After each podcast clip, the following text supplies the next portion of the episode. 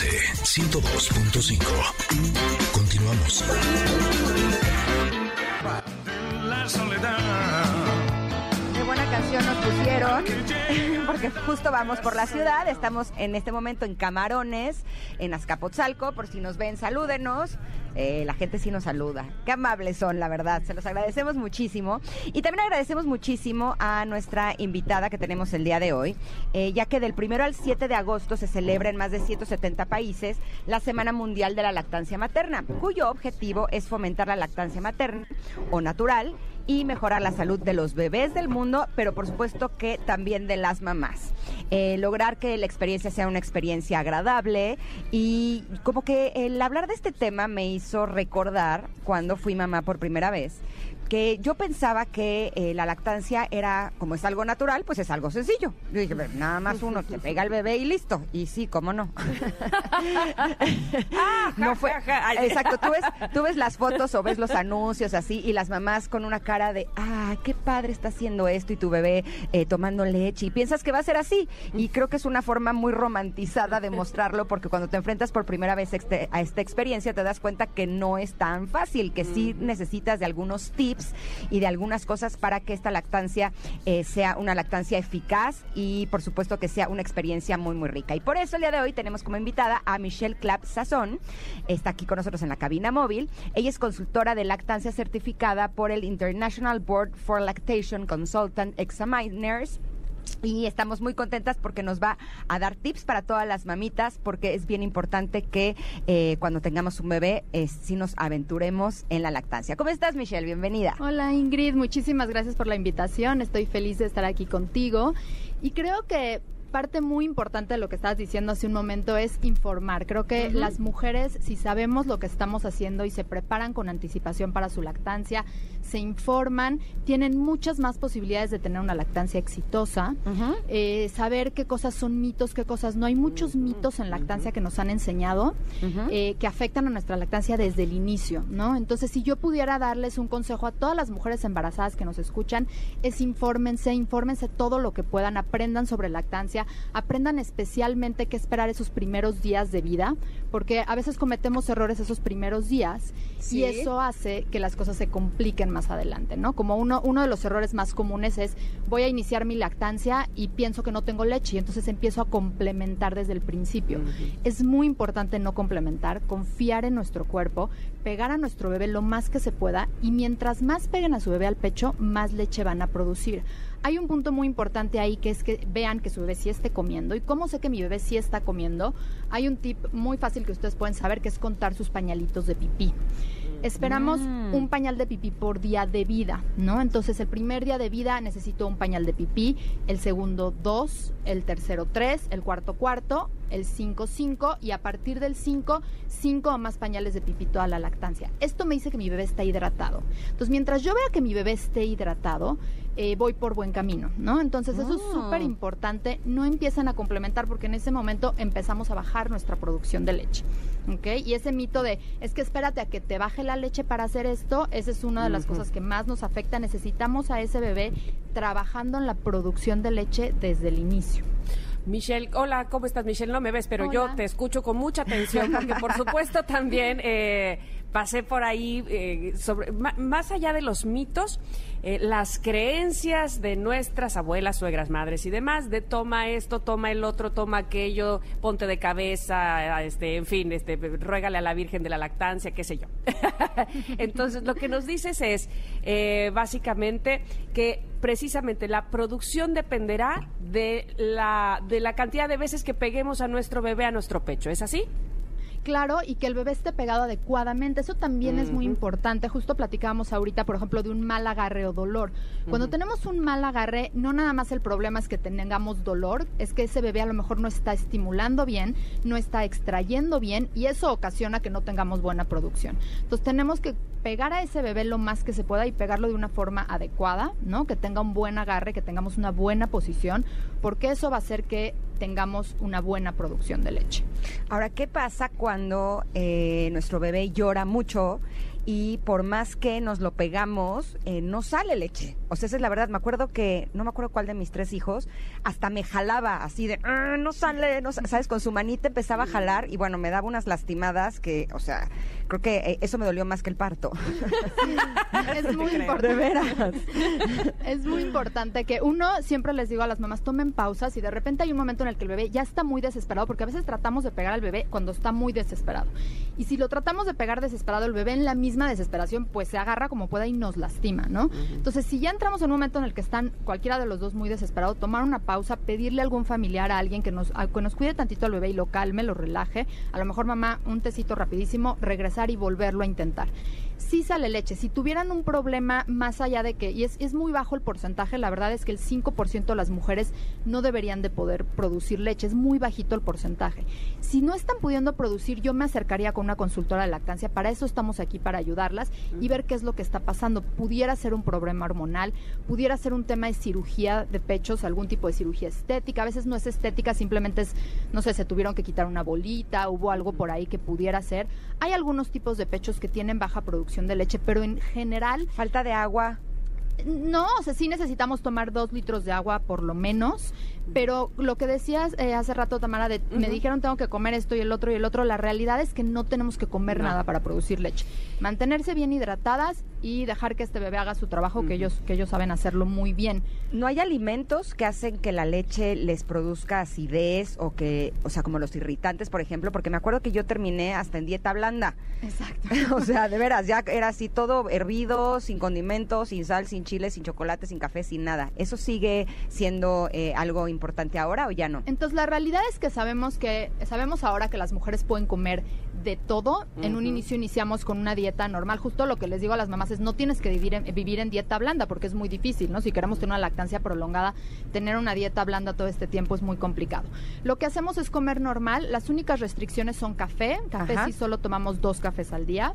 Cigarro, obviamente que nadie fume enfrente de nuestro bebé. Y medicamentos todos con su ginecólogo. Y en cuanto a lácteos irritantes, que son las que más nos preguntan, lácteos iniciamos con ellos y si notamos algo en el bebé, algo como sangre en la popó o a lo mejor mucho moco, a lo mejor mucho cólico, ahí hay que acercarse con su pediatra y decidir si vale la pena quitar lácteos. Irritantes no tenemos problema mientras sean con moderación. Y alcohol sí no. O sea, alcohol, cigarro, cafeína, dos cafés al día, todo lo demás no deberían de tener problema. Yo me acuerdo que una de las cosas que más me maravillaba era esa conexión natural de mi bebé llora y en ese momento siento como mi pecho se llena de leche. Qué impacto. Eso para mí era impactante. Pero bueno, yo creo que una de las cosas que más, cuando estamos más desesperadas en el momento de lactancia, de si funciona, no funciona y demás, es conocer, como bien dices, informarnos sobre los beneficios que trae la lactancia y eso es un estímulo para nosotras también. ¿Qué beneficios trae la lactancia para nuestro bebé y para nosotras como madres también? Mira, los beneficios son, de verdad son muchísimos. Tenemos beneficios para bebé, para mamá, para la sociedad, porque también hay muchos beneficios para nuestra sociedad, de ser una sociedad que lacte. Eh, beneficios para bebé, tenemos eh, reducción de obesidad, de diabetes, tenemos reducción de leucemia infantil en un 20%, 36% menos de muerte de cuna, tenemos eh, menos infecciones gastrointestinales, menos infecciones re- respiratorias. Por ejemplo, bebés prematuros, que este es algo, es una para mí hablar de los prematuros, porque siento que a veces las mamás de prematuros eh, no las dirigen para poder mantener su lactancia. Y es muy importante, la lactancia para los bebés prematuros es, importantísima, porque estos bebés están en una te- terapia intensiva y necesitan esta leche para protegerse contra enfermedades. Entonces, este, para la mamá reduce las posibilidades de cáncer de mama y ovarios, reduce depresión posparto, eh, tenemos una recuperación muy rápida del útero y esto evita que podamos tener sangrados después eh, abundantes. Y hay una parte que es un beneficio para los dos, que es la parte del vínculo, ¿no? Que lo comentabas tú ahorita, que generamos un vínculo hermoso con este bebé a través de la lactancia, mucha seguridad en el bebé. Como sociedad, pues no generamos desechos, la lactancia es gratis, ¿no? No, no, no, cualquier bebé que sea amamantado con leche materna va a estar sano y, no tenemos ningún costo a través de, de eso. Vamos a tener una sociedad más sana, eh, no generamos basura. La verdad es que los beneficios son innumerables. Entonces, pues sí estamos tratando de informar mucho a la sociedad sobre este tema porque creemos que es un tema muy importante que todas las mujeres tengan la posibilidad de hacerlo, ¿no? Habrá mujeres que quieran lactar por más tiempo y por menos y todo es respetable, pero creo que tengan la posibilidad de hacerlo si ellas así lo desean. ¿Cuánto tiempo es el ideal? Mira, la Organización Mundial de la Salud recomienda seis meses de lactancia materna exclusiva y hasta los dos años o más. La American Academy of Pediatrics dice seis meses de lactancia materna exclusiva, que quiero aclarar que es muy importante que sepan, los primeros seis meses no se les debe, debe de dar agua ni té a los bebés, ¿no? Únicamente... No, porque si no además después ya no quieren agarrar el pecho porque la mamila está más fácil, ¿no? Exactamente. ya te hacen así de, "Bah, no, dámelo fácil. Exacto. Entonces, puro, puro pecho directo. Y, eh, y después de los seis meses, la eh, American Academy of Pediatrics recomienda un año o más. Y, y les comento que me da mucho gusto ver a las mamás ahora cada vez lograrlo más. Creo que cada vez están más informadas, cada vez están disfrutando más su lactancia. Yo veo a mis pacientes disfrutarlo, ¿no? Que es parte importante de mi trabajo hacer que esta etapa sea bonita para ellas, que estén informadas y la disfruten. Y este y cada vez más mamás y más llegan por lo menos a esa meta del año. ¿Y cómo vamos eh, en, en México en cuestión de lugares, espacios para tener precisamente este este momento de, de lactar, eh, Michelle? En, en Creo las que oficinas falta- y demás. Ajá. Creo que falta, eh, creo que sería buenísimo que las, que las empresas nos apoyaran más, por ejemplo, en espacios para las mamás que trabajan. Ahora las mujeres, pues tenemos muchas fases, ¿no? Tengo muchas pacientes que son mujeres súper exitosas, que tienen trabajos increíbles y que no quieren dejar su lactancia y a veces pues no les dan el espacio para sacarse la leche o a lo mejor pues el decir, híjoles, denme 15 minutos en la junta porque necesito sacar salir a sacarme leche. Creo que falta un poquito más de pues de tolerancia en ese sentido, de información entre los empleadores. En los espacios públicos todavía tengo mamás que alguien se les puede acercar y les dice, ¿por qué estás lactando a tu bebé aquí? No se vale, ¿no? Eh, he tenido mamás que tienen que lactar en un baño, en un restaurante, y, y tampoco se vale, porque el bebé tiene que comer en el baño pero todos los demás están comiendo este, sentados en la mesa, ¿no? Entonces son el tipo de cosas que todavía nos falta como sociedad. Ha mejorado, sí siento que ha mejorado. Tengo incluso pacientes que tienen restaurantes o cosas así y tienen eh, letreros afuera de su cafetería que dice si eres una mamá que necesitas lactar puedes pasar sin necesidad de consumir nada y, y puedes lactar aquí, ¿no?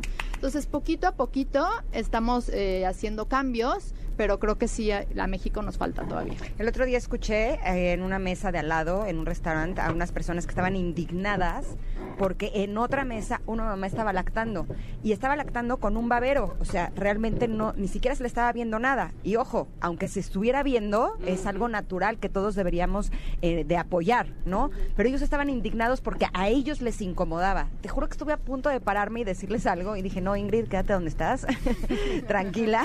al final es ignorancia. Y tú lo dijiste al principio de esta entrevista, es bien importante eh, que tengamos información de por qué es tan importante que nuestros bebés eh, sean alimentados eh, a través de la lactancia. Te agradecemos enormemente que hayas estado con nosotras. Ay, gracias a ¿Dónde te podemos encontrar? Porque sin lugar a dudas tu acompañamiento puede hacer grande la diferencia. Sí, Ay, muchas gracias. Gracias a ustedes por tenerme aquí. Me da mucho gusto platicar de este tema con ustedes. Y yo estoy como lactando Michelle Clap en Instagram.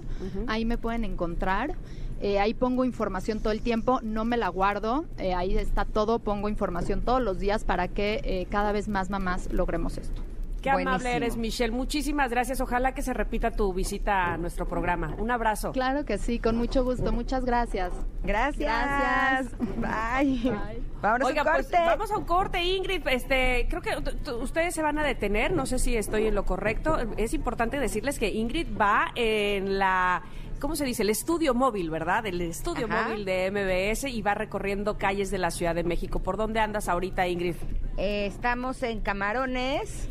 Eh, pasamos hace poquito, el 22 de febrero, pero bueno, estamos por aquí, por la zona. Tenemos kits con gel antibacterial y cubrebocas, también tenemos libros, así es que estaremos encantadas de que nos saluden y poderles dar estos regalos. Y así nos vamos a ir un corte, pero regresamos porque nuestro querido Barbón ya está aquí listo, ¿eh? Viene con sombrero y toda la cosa. O sea, él portando traje de gala para la ocasión. En Azcapotzalco están, en Azcapotzalco para la gente que quiera saludar eh, a Ingrid Coronado y a Iba el Barbón y demás y recibir los kits. Perfecto, me encanta. Bueno, pues vamos al corte, como bien decías, volvemos al 102.5. No se vayan.